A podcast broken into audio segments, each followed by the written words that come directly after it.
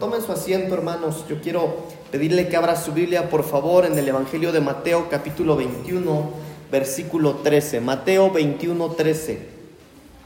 Yo quiero compartir hoy un tema eh, que, que la verdad, hermanos, no sé cómo lo voy a predicar porque el Señor ha estado poniendo cosas en mi corazón. Pero quiero hablar acerca de la justificación de la casa. La justificación de la casa. Y yo quiero empezar con este versículo, hermanos, porque en esta parte de la Biblia el Señor Jesús hace un comentario eh, muy agresivo, muy rudo, si puedo decirlo de esa manera, en el contexto de la Biblia. Pero mire lo que dice este versículo. Y les dijo, escrito está, mi casa, casa de oración será llamada, mas vosotros la habéis hecho cueva de ladrones. Ok. Quiero decirle que esto el Señor Jesús se los dijo a las personas que estaban en el templo, eh, que estaban en el templo, que estaban en la casa que había sido creada para Dios, pero que no estaban ahí eh, con la mejor actitud o que no estaban ahí haciendo lo que se tenía que hacer, sino que ellos iban a la casa o iban al templo, pero iban a cualquier otra cosa menos a rendirle culto a Dios. Pero yo quiero usar solamente esta frase, hermano. Mire, este, este versículo soy así como que, ah, la prédica va a estar buena, va a estar ruda, el pastor hoy sí viene eh, filoso, ¿verdad? No, no, no, tranquilos, hermanos, tranquilos. Mire, yo quiero usar solamente esta frase. Mi casa, casa de oración será llamada. Porque yo quiero hablar, hermanos, acerca de la justificación de la casa. Cuando nosotros hablamos de una casa, por supuesto que hablamos de nuestra casa familiar, en donde está el papá, la mamá y los hijos. Cuando hablamos de la casa, podríamos hablar también de nosotros como iglesia, como una casa ministerial, en donde hay un padre espiritual, en donde hay hijos mayores, donde hay hijos menores. Pero por otro lado, hermano, nosotros también somos una casa. La Biblia dice que nosotros somos casa, somos templo del Espíritu Santo. Y lo primero que yo veo en este versículo, hermanos, es al Señor Jesús encontrando un templo o encontrando una casa que se había corrompido encontrando una casa que no estaba haciendo o, que su prioridad no era en ese momento lo que tendría que ser. Y por eso el Señor Jesús llega y vuelve a recordar la razón por la cual el templo había sido construido y Él les dice, mi casa tiene que ser llamada una casa de oración. Aquí nosotros tendríamos que entender, hermanos, que nosotros debemos ser gente de oración.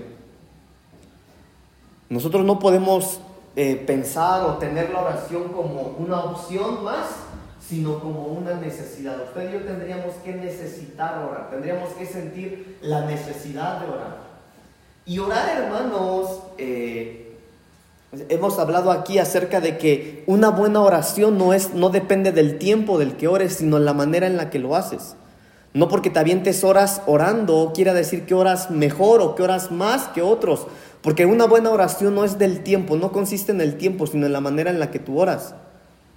Pero lo primero que yo quiero que nosotros eh, veamos, según el Señor Jesús, hermanos, es que nosotros como casa, repito una vez más, como iglesia o como personas, necesitamos orar. Tenemos la necesidad, hermanos, de ser personas que necesitamos postrarnos, estar delante del Señor y hablar con Él. Usted puede orar de muchas maneras, puede orar parado, sentado, incluso la Biblia dice que tú puedes orar en tu cama también. Algunos oran solamente porque tienen problemas o necesidades, pero otros oran tanto que ya lo hacen como una rutina, como una costumbre y no tienen la conciencia de lo que es la oración. Lo hacen porque así les enseñaron, ¿no? Así han crecido, orando una y otra vez, una y otra vez. Incluso hay personas que cuando oran siempre repiten lo mismo. Empiezan de la misma manera y terminan de la misma manera porque oran tanto que se les convirtió en costumbre y perdieron la noción de lo que es una oración. Pero nosotros como casa necesitamos ser una casa de oración. Ahora, yo quisiera que hiciéramos algún recorrido por algunas de las casas que aparecen en la Biblia y ver cómo el Señor fue justificando, fue reivindicando cada una de estas casas y nosotros, hermanos, podamos vernos o identificarnos al menos con una de ellas y avanzar a las promesas que el Señor tiene para nosotros. ¿Por qué es importante que nosotros seamos personas de oración, hermanos? Yo quiero que me acompañe al libro de Génesis capítulo 43. Porque en el capítulo 43 de Génesis nosotros encontramos la historia de José. Un hombre que tuvo una infancia dura, una infancia difícil, porque la Biblia dice que desde pequeño él, a él el Señor empezó a revelarle cosas, ¿verdad? Mucho hemos hablado de José. Pero en el capítulo 27, hermanos, en adelante, lo que ocurre es que José vuelve a reencontrarse después de años con su padre, perdón, con sus hermanos. La historia dice, hermanos, la Biblia dice que de pequeño sus hermanos lo venden y cuando lo venden, lo venden para ser esclavo.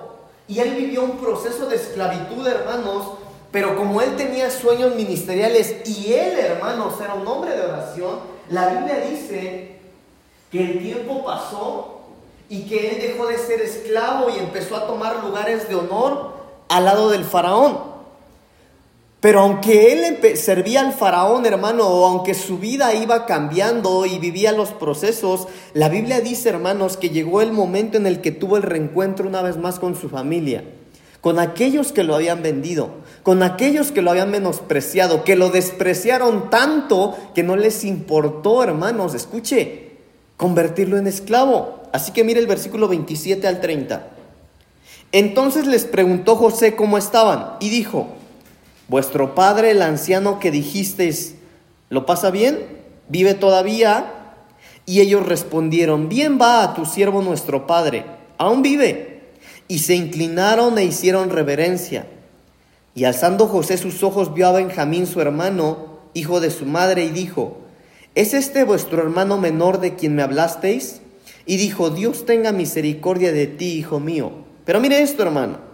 Entonces José se apresuró porque se conmovieron sus entrañas a causa de su hermano, y buscó donde llorar, y entró en su cámara y oró ahí. Ahora, lo que lo quiero llevar es a lo siguiente, hermanos. Que nosotros necesitamos ser personas de oración porque la oración para nosotros tiene que ser un lugar de refugio. La oración para nosotros, hermanos, tiene que ser... Eh, yo en alguna ocasión les puse este ejemplo, yo les decía, hermanos, que yo, o no sé si usted ha visto, pero cuando hay un niño que aún es bebé, no sé, de 5 años hacia abajo, eh, el niño puede estar jugando, el niño puede andar con varios niños, pero cuando el niño se cae, cuando el niño tiene un accidente que se resbala, que se raspó, que se pegó, el niño corre a buscar a mamá. Puede llevarse bien con los hermanos de la iglesia o puede verlo bien a usted, pero el niño corre a llorar con su mamá, porque cuando el niño corre y encuentra a mamá, sabe que en la madre va a encontrar el consuelo si bien no va a calmar su dolor, él se siente consolado. Es su refugio encontrar a su mamá. Y para nosotros la oración tiene que ser eso. La Biblia dice, hermanos, que después de la infancia que había tenido este hombre, la Biblia dice que cuando él se reencuentra con sus hermanos y ve a su hermano menor, dice la Biblia, hermano, que empezó a sentir algo en sus entrañas. Eso es, hermano, que se le movieron los sentimientos que su alma por dentro se le estaba deshaciendo del sentimiento de volver a ver a su hermano menor. Pero él, hermano, dice la Biblia que buscó un lugar en donde orar, un lugar, hermano, en donde llorar, un lugar en donde quebrarse, un lugar en donde rendirse, hermanos. Y es por eso que nosotros tenemos la necesidad de convertirnos, como Jesús lo dijo, en una casa de oración. El problema de algunos cristianos, hermanos, es que eh, pueden adorar, pueden cantar, pueden predicar, pueden saber, pero no saben orar. En la mañana en la doctrina yo les ponía el ejemplo, creo que fue en la doctrina, les ponía el ejemplo, veíamos el ejemplo de este hombre que lo asaltaron en el camino, dice la Biblia, y que pasó un sacerdote, lo vio y siguió de largo. Después pasó un levita, también lo vio y siguió de largo. Pero después pasó uno, que no era ni sacerdote ni levita en la alabanza. No, era cualquiera. Pero la Biblia dice que él fue movido a misericordia. Y de repente, hermano, nosotros podríamos ser como ese sacerdote o como ese levita. gente que sabe adorar, gente que sabe cantar, como el sacerdote que tiene doctrina, como aquel que sabe Biblia, como aquel que le gusta escuchar predicaciones, pero que no le gusta orar, que no tiene un lugar de refugio, que no tiene un lugar donde llorar. Tal vez lloras con tus hermanos o lloras con tu papá o con tu mamá o con tus pastores, pero no vas a llorar con Dios. Y nosotros necesitamos convertirnos en una casa de oración. Un lugar, hermano, a, donde podamos ir, o un momento preciso en donde podamos acercarnos a Dios, en donde nuestras eh, emociones salgan a flote, en donde no hay consejo mejor, hermano, que correr al Señor. Ahora, quiero que veamos algunas de estas casas de las cosas que podrían ocurrir. Jeremías capítulo 37, versículo 15, tiene algo interesante. Jeremías capítulo 37, versículo 15. La casa del escriba. Dice la palabra del Señor.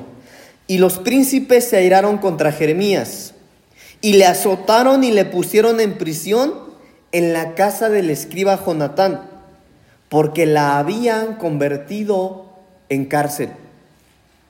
Ahora, mire esto que es interesante. La casa de un escriba que se llamaba Jonatán. Pero en la casa de un escriba, hermano, en donde le llegaba la revelación, en la casa de un escriba en donde el, el, Señor hablaba y empezaba a escribir a aquel hombre, en la casa de un escriba, hermano, en donde tantas ocasiones Mire, déjeme imaginarme, la Biblia no lo dice, pero déjeme imaginarme que este escriba se postraba delante del Señor, hermano, le venía la revelación y este hombre se ponía a escribir todo lo que venía de parte de Dios. En esa misma casa o esa misma casa, hermano, dejó de convertirse en un lugar de revelación para convertirse en una prisión. En donde ahora el profeta lo llevaron y lo tenían preso. Una casa que había estado llena de la gloria del Señor, una casa que el Señor usaba para que hubiera abundante revelación. Hoy, ese día, esa casa era una prisión, era una cárcel.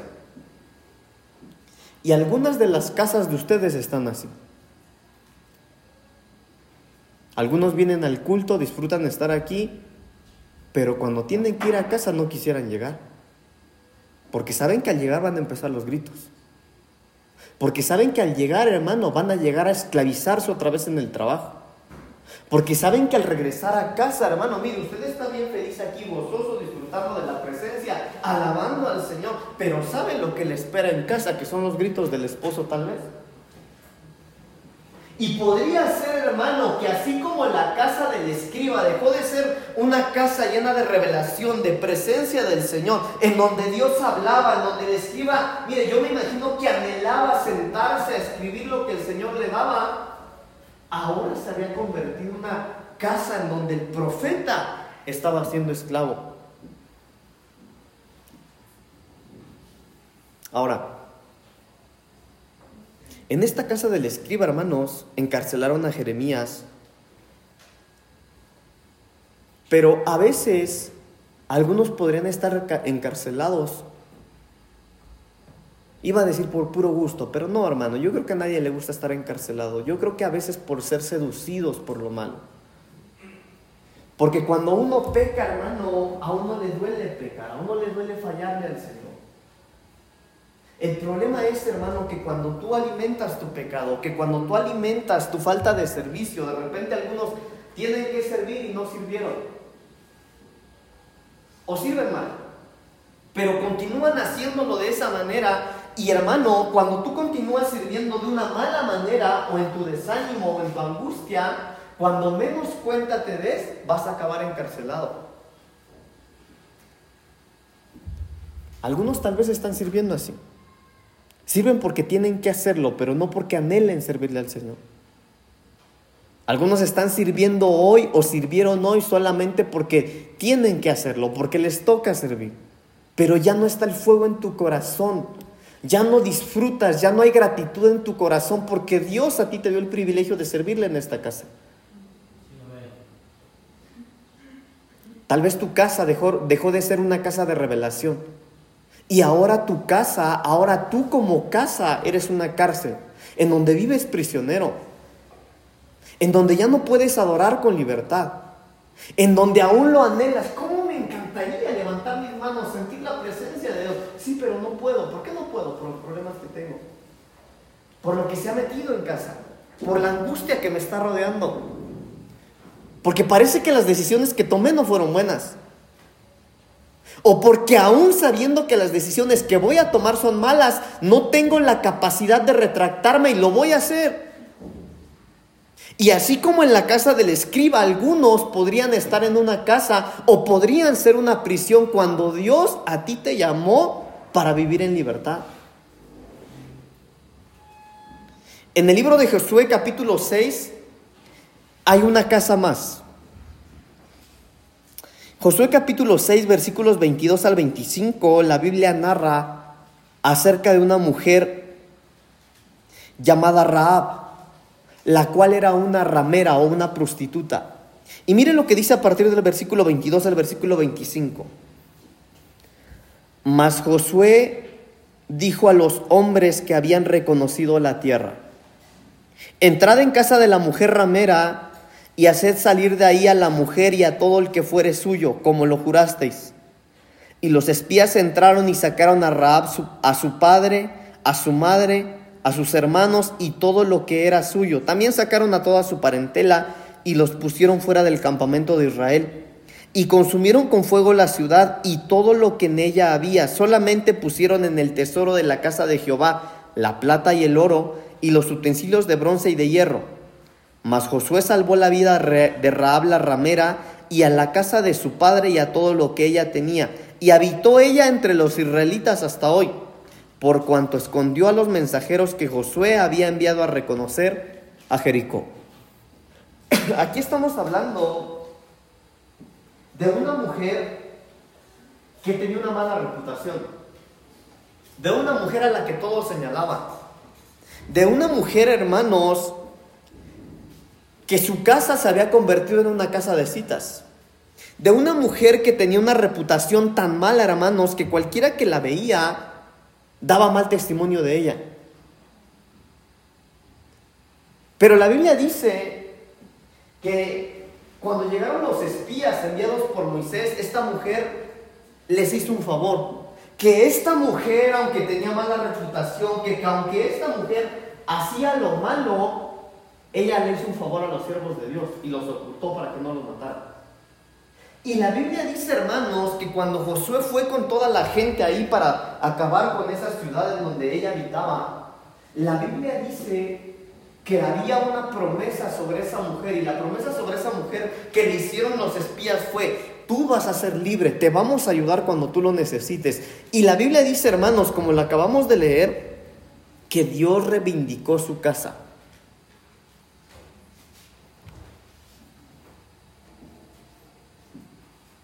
Yo creo que no hay nadie como Raab. Estoy seguro que no es así. Pero en algo podríamos parecernos a ella. En que tal vez algunos tenemos una mala reputación. En que algunos de nosotros nuestro pasado nos podría acusar y cuando nos ven nos dicen, mira, ahí va esa, hipócrita y hasta va a la iglesia. Ahí va el borracho, ahí va la dejada, ahí va el divorciado, ahí va el ratero. Y tal vez nuestra reputación, hermanos, ante los hombres podría ser mala. Pero en medio de lo malo que nosotros somos, Dios conoce nuestro corazón. Él lo conoce. Y lo que ocurrió con esta mujer, hermanos, es que Dios no solamente reivindicó su casa, ni a su papá, ni a toda su familia, como lo dice la Biblia, sino que la incluyó en su familia. Eso lo puede ver usted en Mateo. A, que lo que, a lo que quiero llevar los hermanos es que, mire, nosotros podríamos ser los más malos de la tierra.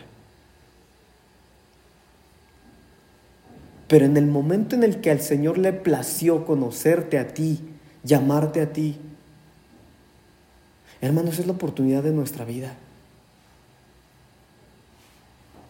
Pero algunos, hermanos, a pesar de que el Señor les dio la oportunidad de su vida, podrían estar convirtiendo su casa en una casa de esclavitud.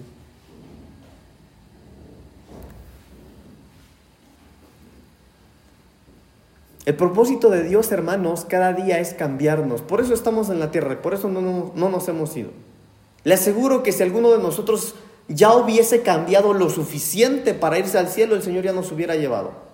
Es más, tal vez algunos de nuestros hermanos en Cristo que ni conocimos, o tal vez algunos estaban tan íntegros, hermanos, ya que el Señor se los llevó con el COVID. Pero si aquí nos dejó el Señor, es porque tal vez no es así. Es porque tal vez todavía hay cosas que necesitamos cambiar. Tal vez hay cosas, hermanos, de nuestra reputación que necesitamos pedir perdón o perdonar. Tal vez no solamente es una mala reputación, sino que es un testimonio malo que usted y yo seguimos alimentando. Pero a ella, a pesar del pasado que tenía, a pesar de la reputación, hermano, y no eran mentiras, a pesar de su mal testimonio, a ella la reivindicaron con todo y su casa. Porque en medio de todo lo malo tenía un buen corazón. Hermanos, escuche esto, mire esto. ¿Cómo fue que Dios le arregló la reputación? ¿Cómo fue que Dios le reivindicó su casa? Usando espías. Ahora mire, perdóneme hermano, porque a lo mejor le va a sonar medio loco esto que yo vi en esos versículos. Pero ¿cómo fue que el Señor a ella le cambió la vida? ¿Cómo fue que Dios, ah mire, porque Dios destruyó esa ciudad por tanto pecado? Por tanto pecado que había ahí. Le quiero decir algo, ¿usted cree que ella era de las que más pecaban? Tenía una casa de citas. Ella era de las más pecadoras de ahí. ¿Por qué la reivindicaron? ¿Cómo fue su reivindicación? A través de espías. Ahora, déjeme trasladarle esto. Porque nosotros somos buenas personas. ¿Cuántos son buenas personas, hermano? Ni uno. Qué malos son. ¿Cuántos son buenas personas? ¿Sí? Y con los que no lo aman, ¿qué tal? Porque entre nosotros somos buenas personas, hermano. Mire, yo lo digo por mí. Perdóname, hermano. Yo lo digo por mí. Porque aquí somos bien lindos, hermanos. Pero ella ya fuera. Pero a ella su reivindicación fue a través de espías. Ahora nosotros, hermanos, debemos de estar cambiando constantemente de tal manera que aún aquellos que entren a nuestra vida como espías, hermano, den buen testimonio de lo que usted es como hijo de Dios. Yo me imagino, hermano, que aquellos espías que ella ayudó llegaron con Josué y dijo, mira Josué, sí, es verdad, tiene una casa de citas y es pecadora, horrible, pero ella nos salvó la vida.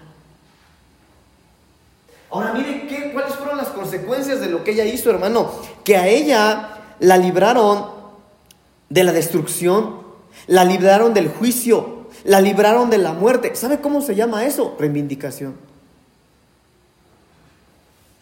Ya he hablado de eso, ¿verdad? Hermanos, este año, este año todos vamos a estar frente a un trono de juicio. Este año. Y muchos van a ser podados. Muchos. usted no tiene idea.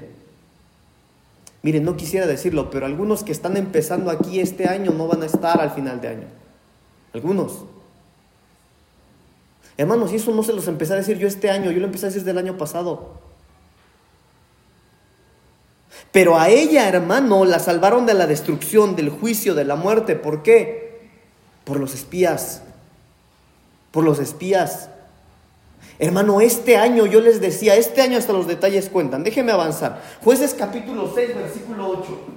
Jueces capítulo 6, versículo 8, hermanos. Ahí lo que nosotros vamos a encontrar es la casa de servidumbre.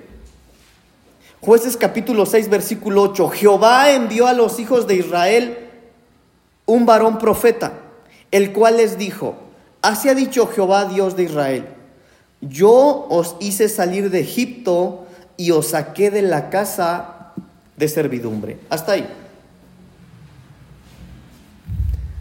¿A quién le estaba diciendo esto el profeta, hermanos, a los que Dios había sacado de la esclavitud. Pero ¿saben por qué se los estaba diciendo? Porque ellos mismos se habían hecho esclavos otra vez. Ahora mire, la casa de servidumbre. Hay gente, hermanos, que puede estar en el pueblo de Dios y sigue siendo esclavo. Algunos el Señor les quitó el yugo de esclavitud de un vicio, pero ¿sabe de qué se hicieron esclavos? Del trabajo. Algunos el Señor les quitó el yugo de esclavitud del trabajo y ¿sabe de qué se hicieron esclavos? Del Internet. Y aunque el Señor los llamó a libertad, hermano, por eso es que este profeta les estaba diciendo, les seguía diciendo, yo los hice salir, yo los saqué de, de Egipto. Yo los saqué de la casa de servidumbre. ¿Por qué se quieren volver a ser esclavos? Ahora, esto, hermanos, es que nosotros debemos de ser cuidadosos. Mire, si el Señor me permite llegar ahorita a un punto, va a entender por qué le estoy dando todos estos puntos. Pero algunos hermanos no es que tengan tantas cargas en la vida, sino que solitos se las ponen. Algunos de ustedes andan preocupados por otros hermanos y no se preocupan por ustedes mismos. Algunos hermanos están preocupados por las cosas del otro, pero no están preocupados por ustedes. Miren, algunos hermanos están preocupados y lo que los mata, lo que les quita la paz, es la vida de sus hijos. Pero al hijo no le interesa morirse por lo que hace. Usted se está muriendo por culpa de sus hijos. Pastor, pero es que es mi hijo. Hermano, yo lo sé. Hermana, yo lo sé. Pero entonces, ¿dónde quedan sus oraciones por sus hijos? El problema de muchos es que estando dentro de la casa del Señor, en donde el Señor les ha traído libertad, solitos se están metiendo una vez más a la casa de servidumbre.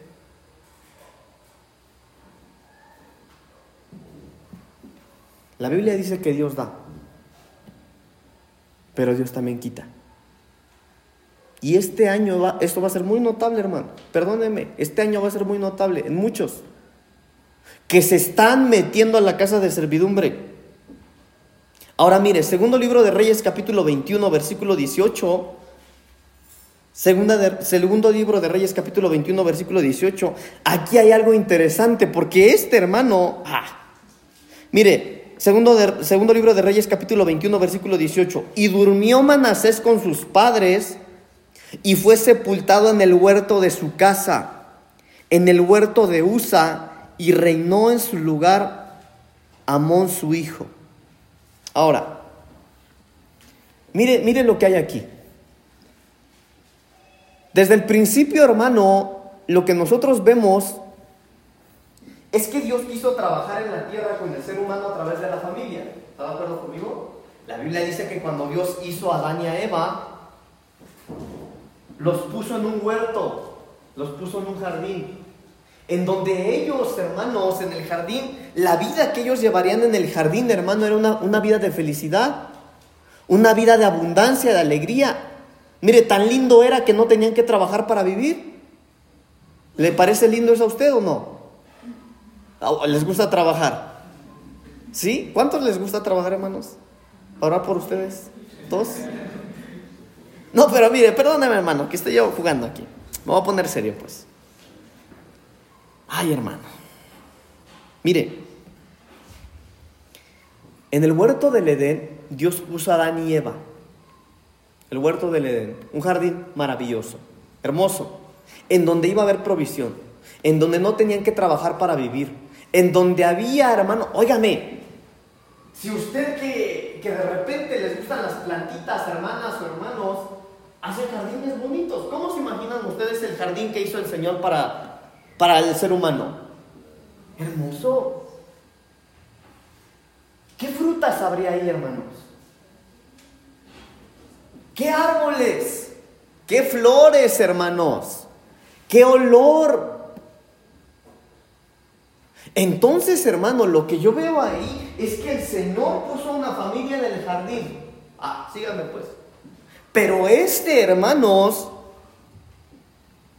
convirtió su huerto de placer y de prosperidad en una sepultura. Este convirtió su jardín, hermano, en una sepultura. ¿Por qué fue que eso lo hizo? Y la respuesta del por qué, hermano, está en el capítulo 21, versículo 6, allá abajito. Y pasó a su hijo por fuego y se dio a observar a los tiempos y fue agorero e instituyó encantadores y adivinos, multiplicando así el hacer lo malo ante los ojos de Jehová para provocarlo a ira. Ah, hermano. O sea que este hermano no fallaba por cometer errores. Este sabía que a Dios le molestaba lo que iba a hacer y lo hacía. A este hermano le decían sus pastores o le decía su Biblia cuando la leía, el Señor le hablaba en sueños que no lo hiciera. ¿Y qué cree que hacía? Lo hacía. Dice la Biblia, provocando a ir a Jehová y convirtió su jardín, su huerto, en una sepultura. Sin embargo, se arrepintió. Si usted sigue leyendo la Biblia, dice que se arrepintió y que Dios lo perdonó. Ahora, ¿pero por qué puse este punto, hermano? ¿Cuántos saben que Dios es bueno? Y que Dios bendice. Levante su mano. Bueno, a muchos de ustedes el Señor los va a bendecir, aún más aún más. No se lo digo porque lo... No, no, no, si la Biblia lo dice, la Biblia dice, díganle el justo que le irá bien. Hermanos, ¿a usted le va a ir bien? No lo digo yo, lo dice la palabra del Señor. Le va a ir bien. ¿Cuántos dicen amén? Nos va a ir bien. Pero asegúrese que eso que le va a llevar no es la parte del Señor. No convierta, hermanos, su jardín de abundancia, de bendición en una sepultura. Algunos hermanos cuando los negocios les crecen, les secuestran al hijo. ¿Qué tal? Algunos cuando el negocio les crece, hermano, se meten a robar y se llevan todo. Algunos cuando el Señor los empieza a bendecir, hermano, mire, hacen un montón de cosas menos lo agradable al Señor y convierten su jardín en una sepultura. Dejemos lo material, lo espiritual. Algunos el Señor los va a usar porque vimos en la palabra, hermano, que la reivindicación, algunos son promovidos a otras estaturas espirituales. Qué lindo, hermano, pero que cuando el Señor te use sea para su gloria. Sí, hermanos, el Señor tiene un plan, claro que el Señor tiene un plan, pero el plan que tiene es para gloria de Él, no para la tuya. ¿Ya vio que estoy bien quemadito? Estoy oscuro, hermano. Mire, yo les decía en la mañana, déjenme pongo porque luego no a ser. En la mañana yo les decía a los hermanos de doctrina que yo platicaba con mi esposa. Yo pura revelación le decía a mi esposa. Yo le decía, mira mi amor, qué bueno que no soy fariseo, le dije. Porque el Señor Jesús a los fariseos les decía sepulcros blanqueados. Pero yo le dije a mi esposa en la mañana, si yo fuera fariseo, no lo soy, pero si yo fuera fariseo, el Señor me diría sepulcro prieto, me diría. O no lo soy. Pero le voy a decir por qué estoy así de quemado. Ahí le va. Porque yo estoy tomando las promesas de Dios. Porque yo estoy tomando las promesas de Dios. A mí el Señor me prometió algo y me lo está cumpliendo. Pero hay que tener coraje para tomar las promesas que Dios nos da. Y por eso mando que manden el sol. ¿Cómo? El problema de algunos hermanos es que el Señor nos ha hablado y nos ha dado promesas, pero no tenemos el coraje para hacer lo necesario de tomar lo que Dios dijo que es tuyo.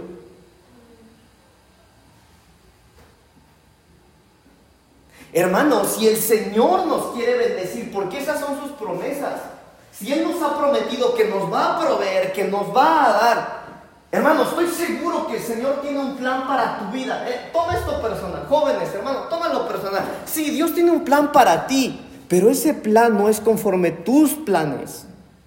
No es con tu manera de pensar, no es a tu manera, tampoco es a tu tiempo, es al de Él. Dios no necesita tu ayuda. Y si tú metes tus manos en el tiempo del Señor, en la manera en la que el Señor te lo quiera dar, podrías convertir tu jardín en un campo de sepultura.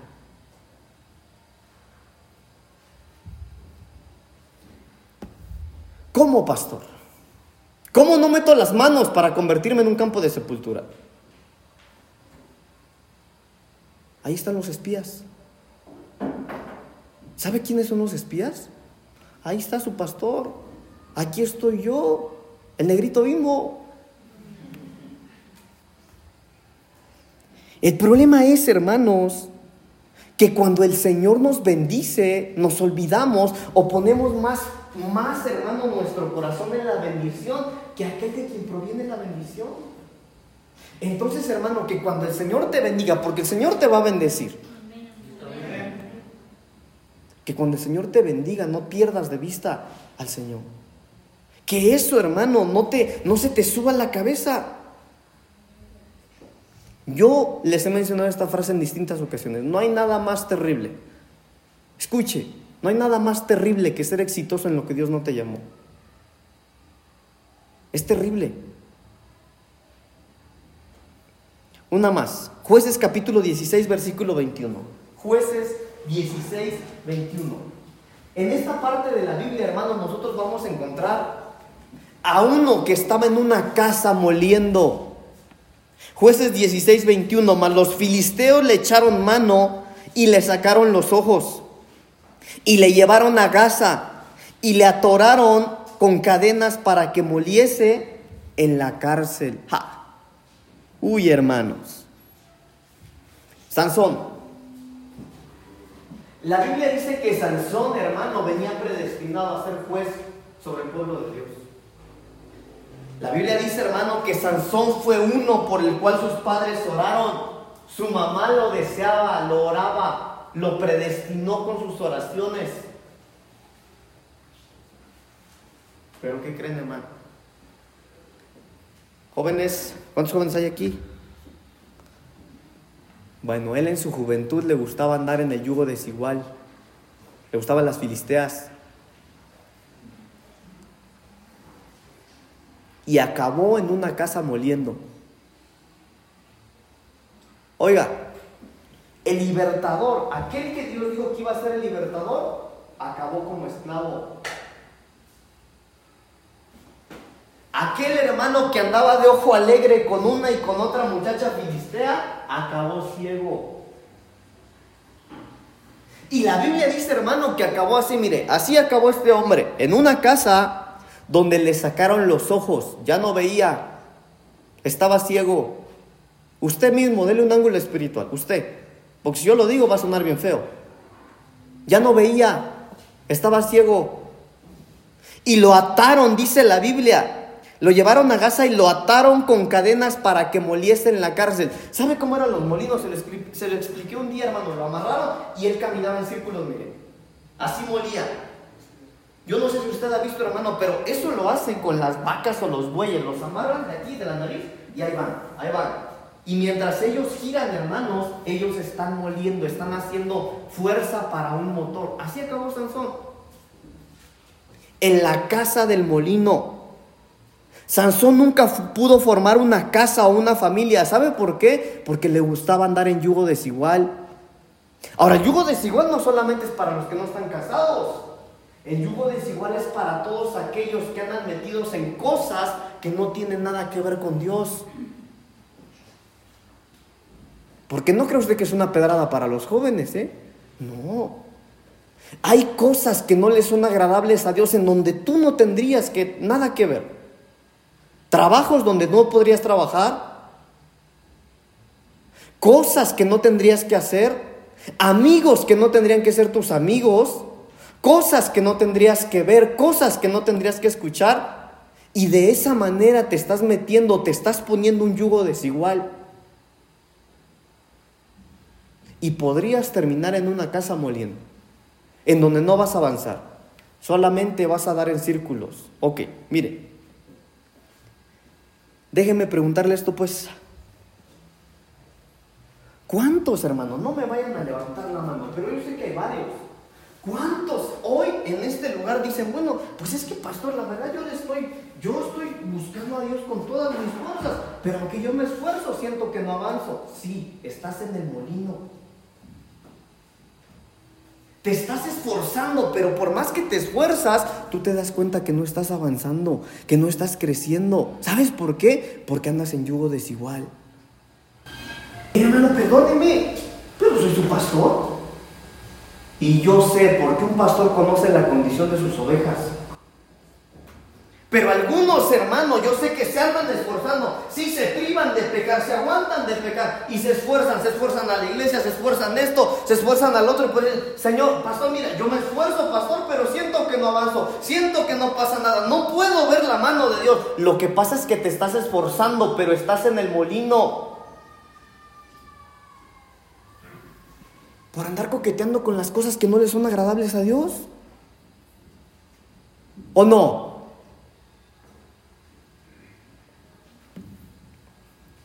Primer libro de Reyes capítulo 22.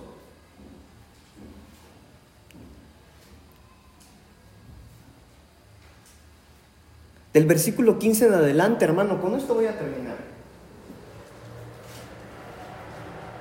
Hermano, si yo no crea, hermano, que estoy aquí nada más o que le estoy gritando, regañando, no, hermano, no. Pero para esto me puso el Señor. Primer libro de Reyes capítulo 22 del 15 en adelante, mire lo que dice aquí. Vino pues al rey y el rey le dijo, Micaías, ¿iremos a pelear contra Ramot de Galad o la dejaremos?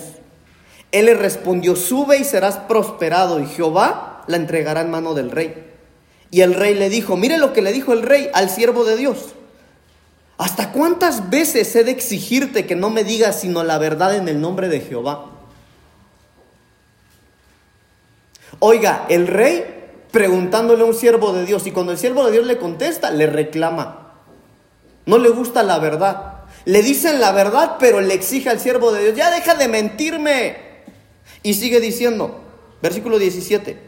Entonces él dijo, yo vi a todo Israel esparcido por los montes como ovejas que no tienen pastor. Y Jehová dijo, estos no tienen Señor, vuélvase cada uno a su casa en paz.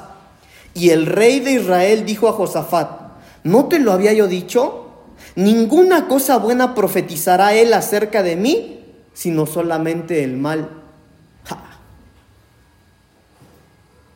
No solamente le reclamaba al que le hablaba de parte de Dios,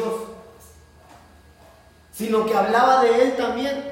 Puras cosas en contra de mí, dice ese el pastor. No me quiere o habla de mí.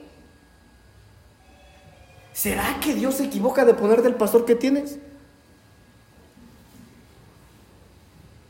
¿O será que tú por andar poniendo tus fuerzas en el molino ya no ves, ya estás ciego?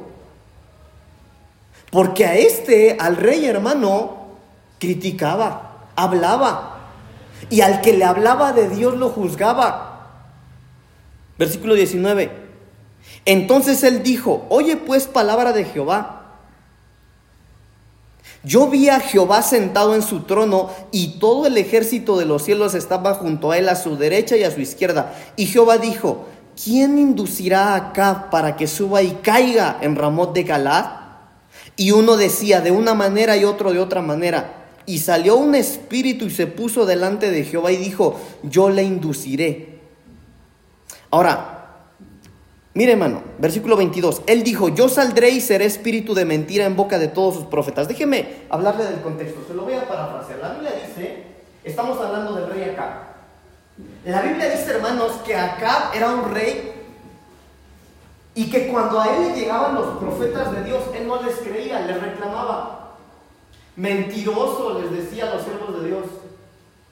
Incluso a su gente de alrededor, lo que acabamos de leer es que cuando le profetizaban o le decían algo de parte, dice, ya ves, te digo, te digo que puras cosas en contra de mí, dice.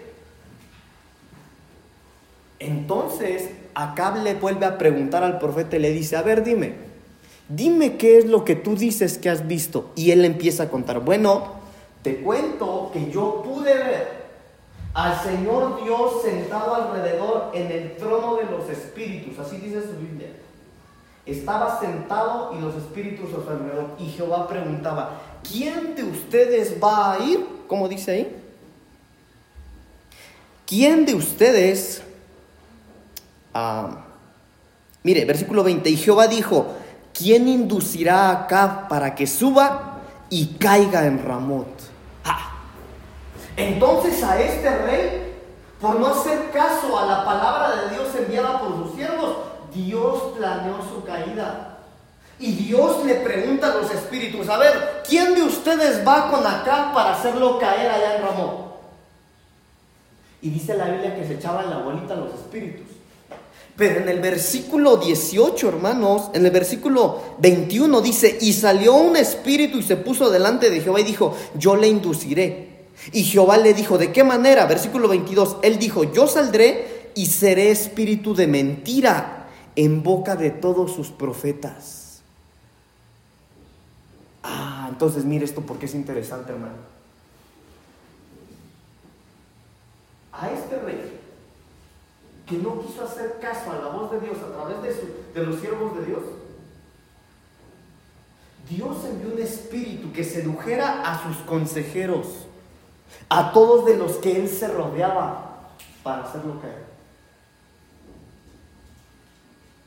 Entonces déjeme aterrizarlo. ¿A quién escucha usted? ¿Quién lo aconseja a usted? ¿A quién consulta para tomar decisiones? ¿A quién estás escuchando tú para hacer lo que vas a hacer? Porque mire esto, Dios mismo le pidió a un espíritu que hiciera caer a uno que no hizo caso a los siervos de Dios. ¿Cómo lo hizo? Engañándolo a través de sus consejeros. Ahora, pero mire, versículo 26. Aparece otra vez Micaías, el profeta.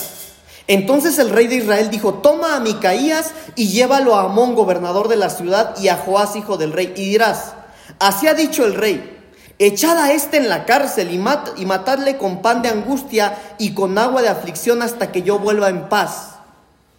El rey mandó matar al siervo de Dios. Y dijo Micaías, si llegas a volver en paz, entonces Jehová no ha hablado por mí. Este hombre de Dios le dice al rey, bueno, mira rey, tú puedes mandar a matarme, pero te aseguro que si me matas no va a haber paz en tu corazón. Y si hay paz en tu corazón, yo mentí. Bueno, hermano, como tengo que terminar, versículo 37. Murió pues el rey y fue traído a Samaria y lo sepultaron al rey en Samaria y lavaron el carro en el estanque de Samaria y los perros lamieron su sangre y también las rameras se lavaban ahí conforme a la palabra que Jehová había hablado. Ahora, entonces hermanos, por eso es que nosotros en la casa necesitamos a alguien que nos diga lo que necesitamos escuchar.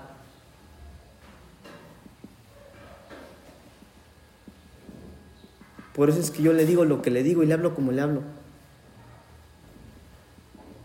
Y si usted me ama, tiene que hacer lo mismo, hermano.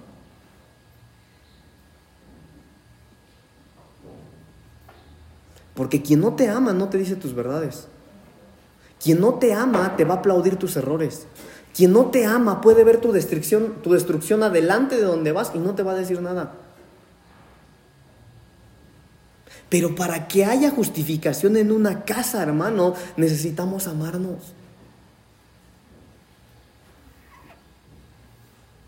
En una casa tiene que haber retroalimentación. Aquí no es de que, no, todo lo que pasa en la iglesia es culpa del pastor. No, hermano, no es así. No es así. Es verdad que el pastor, los pastores vamos a dar cuentas de lo que hay en la casa, pero lo que ocurre aquí es culpa de todos.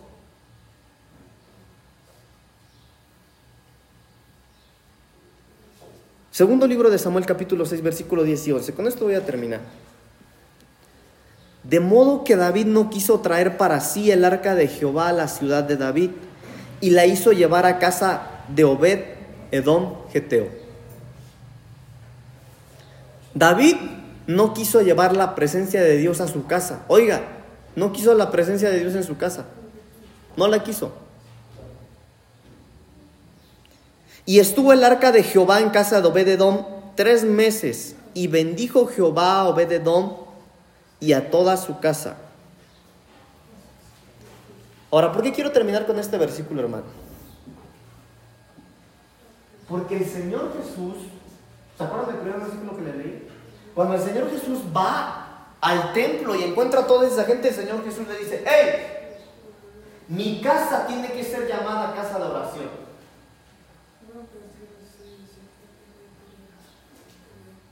En este tiempo hay muchos que en su casa no quieren la presencia de Dios. Quieren religión.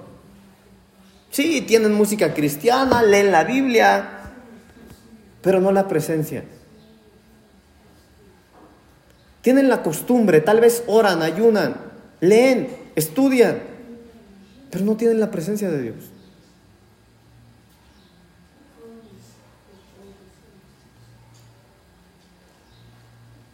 Y esto es triste, hermanos. Porque solamente la presencia de Dios en nuestra casa va a traer bendición. No otra cosa. No otra cosa. No es si tú trabajas más, no es si tú te cambias de empleo, no es si invierte. No, no, no. Es la presencia de Dios. Pero David la rechazó. Pero cuando el rey la rechazó, otro la recibió en casa y le cambiaron la vida.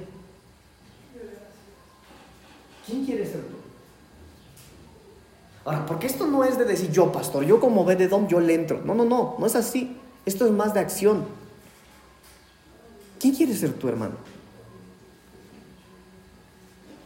¿Qué hay que hacer? Hay que orar. Hay que buscar a Dios. Hay que abrir las puertas del cielo. Hay que cambiar de prioridades. Hermano, este año es un año que va a marcar la historia. Miren, en unos días va a empezar la guerra.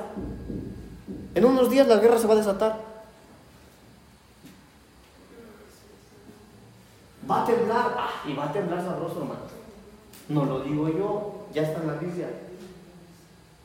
Si hay un año para estar agarrados de la mano de Dios, es este año. Porque en este año aquel que esté lejos del Señor lo van a podar. Y mire, hermano, ¿qué es lo que yo estoy haciendo? Lo que hicieron con, Acab, con, con. Yo le estoy diciendo lo que la palabra del Señor dice. No podemos tener una actitud de indiferencia. O cuando vengan las cosas, no podemos decirle, ay Señor, ¿por qué no me dijiste? No, sépalo. Sépalo lo que yo le estoy diciendo vienen días difíciles. Se lo dije desde que empezó el año. Hermanos, este año va a ser un año bien peleado. Ya es un año bien peleado. ¿Por qué cree que usted su condición espiritual está así? ¿A poco no le está costando más este año? ¿A poco no están pecando más? ¿A poco ya ni a la iglesia quieren venir? Claro. Y yo no se los dije, hermano. Yo se los dije. Para eso el Señor me puso en este lugar. Pero hoy podemos tomar la actitud de Obededón. Puede ser el mismo rey quien rechace la presencia, pero yo no. Yo no. Yo lo voy a tomar.